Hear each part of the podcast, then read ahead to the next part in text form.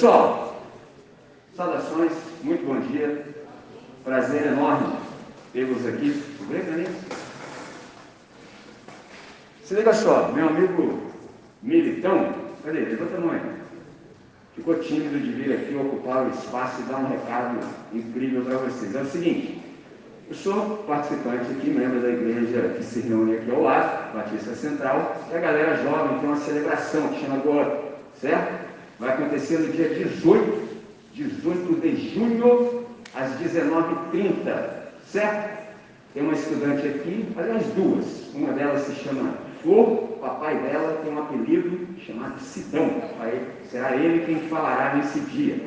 Vai vir uma banda também fazer um som, galera da Rampa Church, certo? Se você tiver agenda ali de interesse, tiver de volta por aí, quiser participar, ouvir algo que faça bem para a sua alma, dia 18, exatamente aqui ao lado, onde a Igreja Batista Central se reúne às 19h30, certo? Venha com o seu melhor ânimo, coração aberto, cheio de vontade de ser confrontado pelo Todo-Poderoso, para que você comece a experimentar coisas de fato novas. Ele então ficou boladão de ocupar o espaço aqui, ele falou, jogou na minha conta. Ele, não, que a galera te ouve. Entendeu, seu cara de aço? Pode vir aqui, pode falar quando for preciso. Pessoal, nosso tempo é sempre curto, as ideias são grandes e a gente não pode perder tempo, certo? Todas as vezes que a gente se reúne aqui, procuro trazer um verbo para que você conjugue juntamente com o Todo-Poderoso. Se você tiver coragem de fazer isso, ousadia, jamais sua vida será a mesma haverá um divisor de águas, um antes e um depois. Último verbo que nós conjugamos, muitos de vocês não estavam aqui, sinto saudade de vocês, hoje tem a galera toda, foi o verbo ler, certo? E uma das coisas que eu procurei te dizer com a conjugação daquele verbo é que todas as vezes que a gente lê o texto, sobretudo o texto sagrado evidente, é para te colocar em contato, em um relacionamento direto com o autor do texto, certo? Hoje, para essa manhã, eu tenho um novo texto no coração e penso que esse texto é completamente pertinente ao momento que você vive agora, chamado adolescência. Só que, mano, esse negócio é tão chapa quente, entendeu? É tão sinistro, tão profundo, tão desafiador, que não é só adolescência no singular, não, são adolescências. Aí você fala, por que, que são adolescências? Porque ela não é única, não é algo geral. Pelo contrário, é plural. São várias adolescências, mano. Por exemplo, nós estamos ocupando o mesmo espaço geográfico e físico. Mas nem todos que estamos nesse auditório estamos no mesmo ambiente, por exemplo, existencial. Cada um de vocês está vivendo uma coisa completamente diferente. Coisas essas que você sequer tem coragem de verbalizar. Você está ligado no que eu estou falando? Você mete essa máscara aí de pá, não, é nós, está tranquilo, mas você sabe que a chapa está esquentando, dá para ver na sua cara. Entendeu? Só como que dá para ver na minha cara se eu disfarço bem? Não, é que eu já estou aqui no planeta um pouquinho mais de tempo que você e eu também não estou sozinho. Entendeu? Amigo militão me jogou na fogueira aqui falando assim, não, porque a galera te ouve. Não, a galera não me ouve. A galera ouve quem está falando junto comigo. É diferente. Por exemplo, eu sou um dos caras mais tímidos que você já conheceu na sua vida. E toda vez que eu faço isso, que eu falo isso, a gente faz assim, que isso, como você é tímido? Eu sou, mano. Eu só tenho coragem de ocupar esse espaço aqui porque eu não estou sozinho. Entendeu? Se eu estivesse sozinho por minha conta, você acha que eu tinha coragem de ficar aqui? Só se eu fosse louco. Entendeu? Mais do que eu sou. Entendeu como é que é essa? Então, esse momento da sua vida, mano, é um momento muito tenso. E eu tenho propriedade para falar sobre isso porque eu sobrevivi a esse momento. Você sabe, ontem eu conversava com meu amigo Zion, estávamos no almoço, falei, Zion, a parada é o seguinte, meus amigos começaram a deixar o planeta quando eles tinham no máximo 12 anos. Ele, que é isso, cara? Olha, os caras moram hoje lá no condomínio Isidoro Ribeiro. Estão aguardando pela ressurreição, aqueles que eram pobres como eu. Certo? Os que tinham melhor condição, poder aquisitivo, aguardam pela ressurreição no lugar chamado Portal da Saudade. Morreram. Os caras não conseguiam completar 12 anos. E não foi um, nem dois, nem três, nem quatro, nem cinco, nem seis, nem sete, nem oito, nem nove, nem dez. Vários, vários deles. Vários, vários, vários. Eu sobrevivi a esse momento, entendeu? Então aprendi algumas coisas que se você prestar atenção nesse momento, mano, você não imagina quanta dor de cabeça pode lhe poupar. Entendeu? Só sei por quê, Michelin? Porque ensino encurta caminho. Entendeu? Ao de você ficar dando cabeçada na existência, não precisa, irmão. Você chegou no planeta há pouco tempo, entendeu? De desse estava cruzando aqui a rua, dou de cara com o pai leitor. Ô, Michelin, Oh, falei, caramba, só que eu nunca saberia que era o pai do Heitor, mas eu conheço o pai do Heitor, desde quando a gente era meu filho. Se o Heitor perguntar para ele, pai, e os seus amigos? Tenho certeza que ele vai falar assim, hum, entendeu? Por exemplo, professor de educação física nosso, chamado Fagner. Fala para o Fagner, filho. Assim, Fagner. E o muchacho? Só fala isso para ele assim, e o muchacho? Você vai ver a reação dele na hora. Entendeu? Muchacho era um little desse tamanho. Menino tinha no máximo. Menino tinha no máximo 13 anos. O nome era Muchacho. Olha o nome da, da festa, da, da festa. Muchacho. O menino era mau. Pensa uma pessoa má com 13 anos de idade. Onde ele está hoje? Aguardando pela ressurreição, no condomínio municipal Isidório Ribeiro. Foi para a terra do pé junto, come mato pela raiz, pegou palitosão de madeira. O menino era mau, mas mal que você não imagina quanto. Fala para o professor isso. Professor, e o muchacho, a dele vai começar a sair do corpo. Entendeu? Que o menino era tenso, o cara era muito bandido, mas muito, muito bandido. Pegou a visão? Eu sobrevivi a essa parada. Adolescência é uma fase muito difícil. E se há uma palavra que caracteriza essa fase para você é incerteza, mano. Só assim, por que incerteza? Por exemplo, no que diz respeito a você mesmo, você não sabe dizer, por exemplo, quem você é. Diante dessa pergunta assim, quem eu sou? Mano, você fica numa crise sem tamanho. Por exemplo, você tem pouca idade, mas olha quantas identidades você já tentou. Entendeu? Quantas identidades você já tentou jogar em cima de você e até agora ainda não fluiu? E aí a constatação, cara, que a gente tem diante disso é muito simples. Sabe por que, que você está todo enrolado, todo bolado, sem saber quem você é? Por uma questão muito simples. Ninguém jamais no universo pode dizer, dizer que eu sou. Impossível, mano. Por isso que você fica assim, ó, perdidão. Tem uma hora que você tenta uma coisa, tem uma hora que você se traveste de outra coisa. Aí vai mudando. Por isso que você tem maior vergonha de tirar foto no momento atual. Você se produz todo, mas se for para tirar foto, não tira, não tira, não tira, Peraí, mano.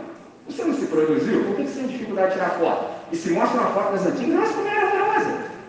Entendeu? Mas só que naquele momento histórico, você não estava se achando assim, porque você estava vestido do jeito que você achava que deveria.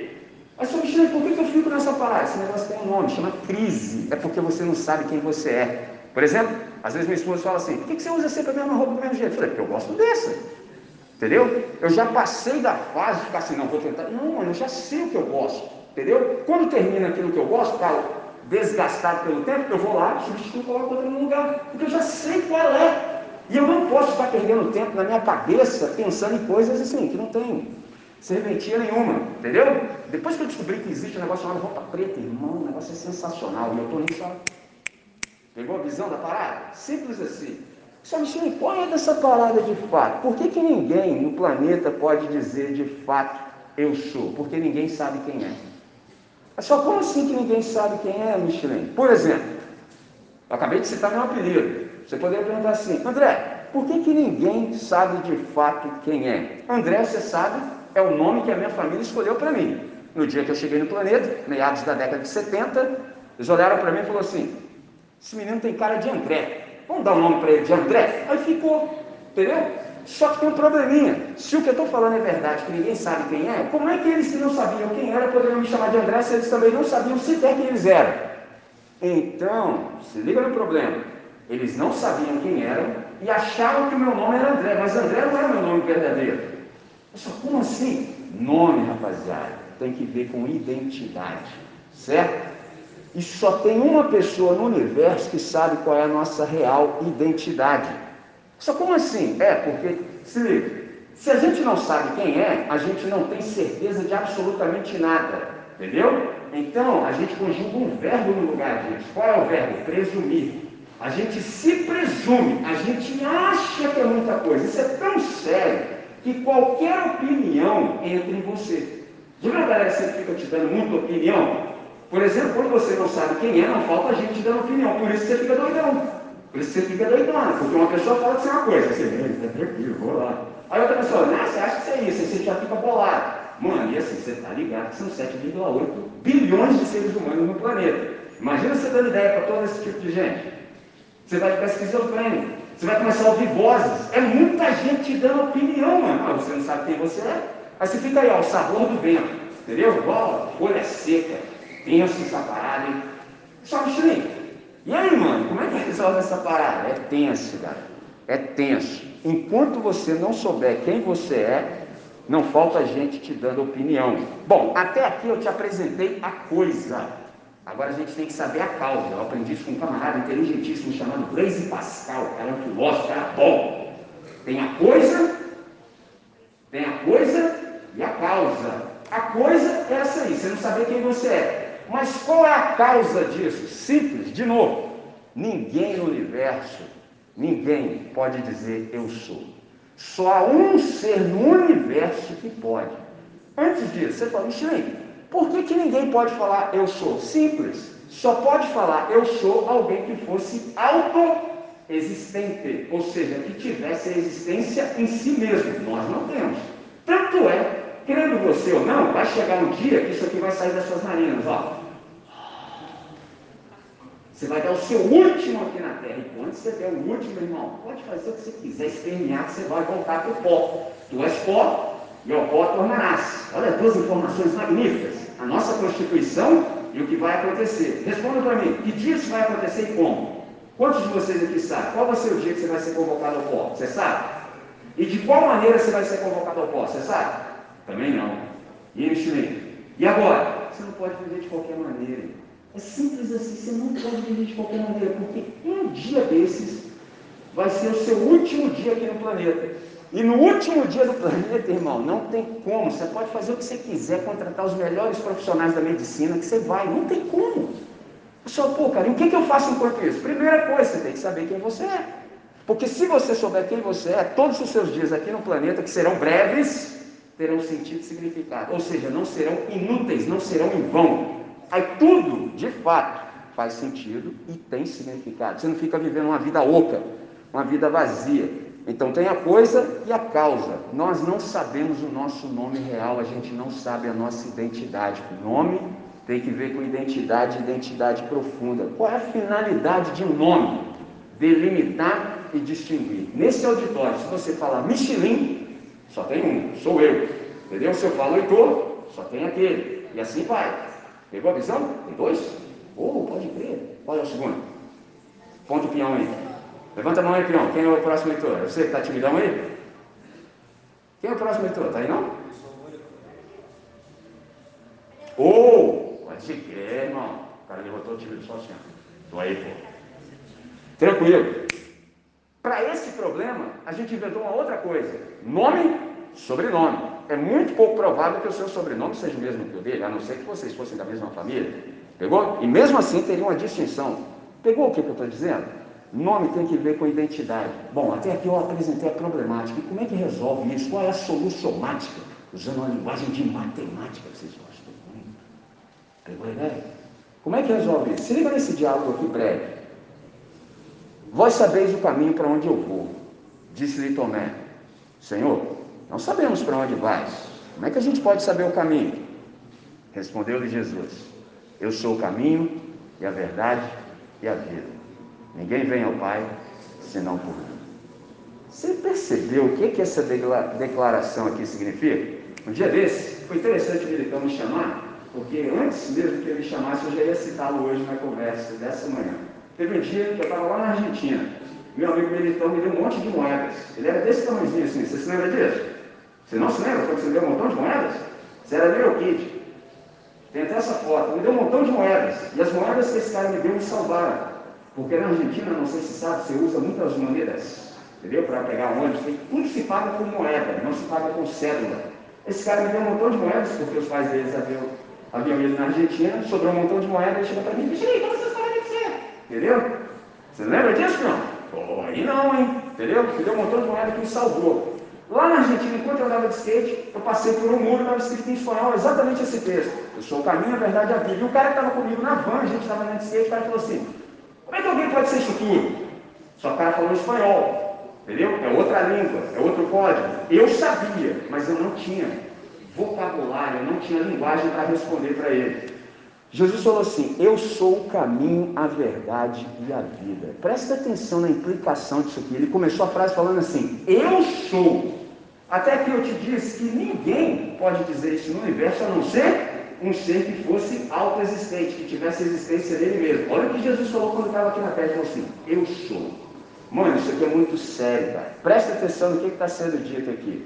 A única pessoa no universo que pode dizer eu sou é alguém que exista por si mesmo e tenha a existência em si mesmo e dela derive todas as outras existências. Traduzindo, tudo no universo subsiste nesse ser que tem existência. Agora a água ficou profunda, só assim, caramba, Michelin. Está me faltando aula de filosofia nessa parada. Calma que eu traduzo para você.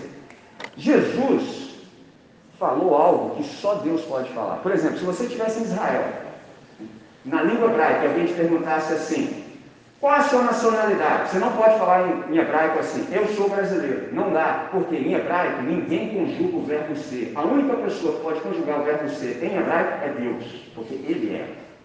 Pegou a visão? Lá em Israel, se alguém te perguntar qual a sua nacionalidade, ao invés de você falar assim, eu sou brasileiro, você fala assim, eu, brasileiro. Ninguém conjuga o verbo ser. Para conjugar o verbo ser, só se você fosse. Como você não é, você não pode conjugar o verbo ser. Jesus fala assim, eu sou. Mano, só Deus é a pessoa que, ao invés de responder, quando lhe perguntam qual é o seu nome com um substantivo, ele responde com um verbo. Isso em hebraico é assim: Asher, R-E, Asher. Eu sou o que sou. Um dia Moisés perguntou para ele: Temer, qual é o seu nome? Tem um probleminha. Nome serve para quê?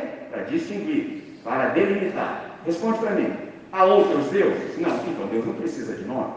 Deus tem tamanho? Não, então nenhum nome cabe Deus. Nossa, que sensacional! Errer, Asher, Errer. Eu sou o que sou. Eu sou o que for necessário conforme a circunstância e a situação. Traduzindo, o dia que o bicho pegar para você achar que esquentar o capeta, aterrorizar, fica tranquilo que eu já providenciei tudo para que você viva bem. Qual é o problema? E quem falou que a gente sabe quem é Deus? A gente acha que Deus está circunscrito a um ambiente religioso. Esse é o problema do ser humano, sabe? E para piorar tudo, ainda inventaram uma desgraça chamada cristianismo, religião. Aí que bagunçou tudo. Entendeu? Por que, por exemplo, vocês que são jovens levam tempo assim, ó, para dar ouvidos para Deus? Sabe por quê? Simples. Tudo que a gente está conversando aqui já poderia fazer sentido para você, ó. se não fosse um tal do preconceito. Alguns de vocês, só no final do ano, lá no final, é que você vai falar assim, nossa, velho. Porque é tanta gente vivendo mal em nome de Deus que você fica assim, ó, boladão. Entendeu? Não, não quer saber dessa parada não. Enquanto você não tiver o seu encontro pessoal com ele, nada vai fazer sentido. Deus para você é só uma nomenclatura. Sobretudo, para atrapalhar o seu esquema. Porque essas pessoas que não conhecem Deus acham que o negócio dele é só atrapalhar a vida, quando na verdade é o contrário. Atrapalhar a vida, a gente atrapalha sozinho. Olha o rolo que você já se meteu até exatamente agora. Seja honesto, olha dentro do fundo dos meus olhos. De verdade mesmo. Fala que você está vivendo tudo que você poderia em plenitude, intensidade e possibilidade. Fala para mim de verdade. Quem te colocou nessa furada? Você mesmo, não foi ninguém, foi você mesmo com as suas próprias escolhas. Pegou a visão? E se acha que Deus está atrapalhando o seu esquema? Não, cara, você se atrapalha sozinho. Na verdade, Ele quer te dar exatamente vida. Eu sou o caminho, a verdade e a vida. Ninguém vem ao Pai senão por mim. Eu sou o caminho. Presta atenção nessa ideia. Muito mais do que o destino final, Jesus é uma maneira, é o modo correto de se vir. Traduzindo, outro jeito. Até agora, você vive a sua vida do seu jeito, do jeito que você acha que está certo, entendeu? Você juntou uma série de ideias na cabeça e fica fazendo as coisas do jeito que você acha que está certo. O resultado é exatamente esse que você está experimentando. Está pegando a ideia? Quando Jesus te faz essa proposta, ele fala assim: por que você não experimenta o meu jeito? Só que aí, irmão, é muita individuação. É você que tem que experimentar. Ninguém vai experimentar no seu lugar. Se eu pudesse, eu experimentaria. Eu só posso por mim. E eu já estou nessa parada. Eu sou o caminho. O final está garantido. Viagem. O final já está garantido. Pegou? É igual pegar um voo. 18 horas de voo. Já peguei vários. Entendeu? Dormi, acordei lá. Tranquilo. Só que você pode também ir com os olhos abertos, curtindo o percurso. O final está garantido. Agora, quer curtir o percurso? Eu sou o caminho, a verdade. Mano, você está ligado que a gente vive assim no mundo de muita ilusão. Né? Hoje o nome disso é fake news. Ó, é a tradicional e velha mentira. Mano, como é que você vive no meio da mentira? Sendo mais mentiroso? Penso, não é não? Eu sou o caminho, a verdade, a vida. Mano, todos nesse auditório, sem exceção. Por mais que você não saiba dar nome para isso, mas o que você quer mesmo, na real, na moral, é vida. Quando eu tinha 10 anos de idade, 10, menos do que vocês têm agora, com certeza, mano, eu desisti desse mundo. Eu achei esse lugar muito horrível, entendeu? E se eu não tivesse encontrado com a vida, eu tinha dado parte da minha própria vida. Já passou essas ideias na sua cabeça? Você sofre com tanta intensidade, com tanta intensidade que você fala assim, mano, na moral mesmo, acho que é melhor sair da vida. Já passou isso na sua cabeça? Então, com 10 anos de idade passava na minha. Eu sou o caminho, a verdade e a vida. Ninguém vem ao Pai senão por mim.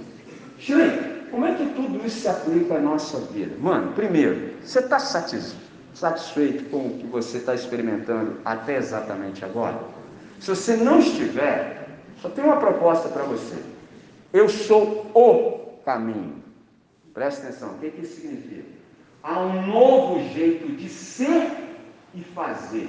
Se você andar comigo, há um jeito novo de ser e de fazer. O que, que isso significa? Presta atenção. O ser precede fazer. O ser esclarece o fazer. O ser faz sem que você sequer veja. Quando você é, você não fica fazendo força, mano. Você simplesmente é. Tudo que você faz é feito do jeito novo. O ser precede o fazer. Primeiro você é, depois você faz. O ser esclarece o fazer. Por exemplo, hoje você é um estudante, certo? Você é um estudante. Se você for a pessoa que Deus realmente quer que você seja, estudar para você vai ser pé nas costas, irmão. Vai ser fácil, porque você sabe quem você é automaticamente, tudo que você estuda colabora para a concreção da sua identidade aqui no planeta, para a sua vocação. Mas se você não souber quem você é, você também não sabe como estudar. Se você não sabe como estudar, um dos problemas que você tem é que você não vê aplicabilidade no que você está estudando. Então, não vou dar tudo de mim para essa parada. Ser precede fazer. O ser esclarece o fazer. O ser faz sem que você perceba. E aí, quem não sabe disso ainda, fica sempre procurando ter espaço com você para saber como é que faz para viver desse jeito aí. Pô, ontem um cara falou uma parada na sala assim que eu ouvi, eu falei, pô irmão, você me fez ganhar o dia. Estava rolando a situação, eu pedi a oportunidade, estava na sala com os meninos, falei assim, posso? O cara, pois sim, eu falei, me deixa fazer. Aí fiz, o cara, ô professor, você faz tudo parecer fácil e simples. Eu falei, poxa, ganhei o dia, porque é assim, cara. Difícil já está demais, irmão. Vou lá complicar a vida do cara? Não, meu papel não é esse. Meu negócio é descomplicar, irmão. Por hoje, já é o suficiente. A gente já tem bastante para refletir e, sobretudo, para decidir.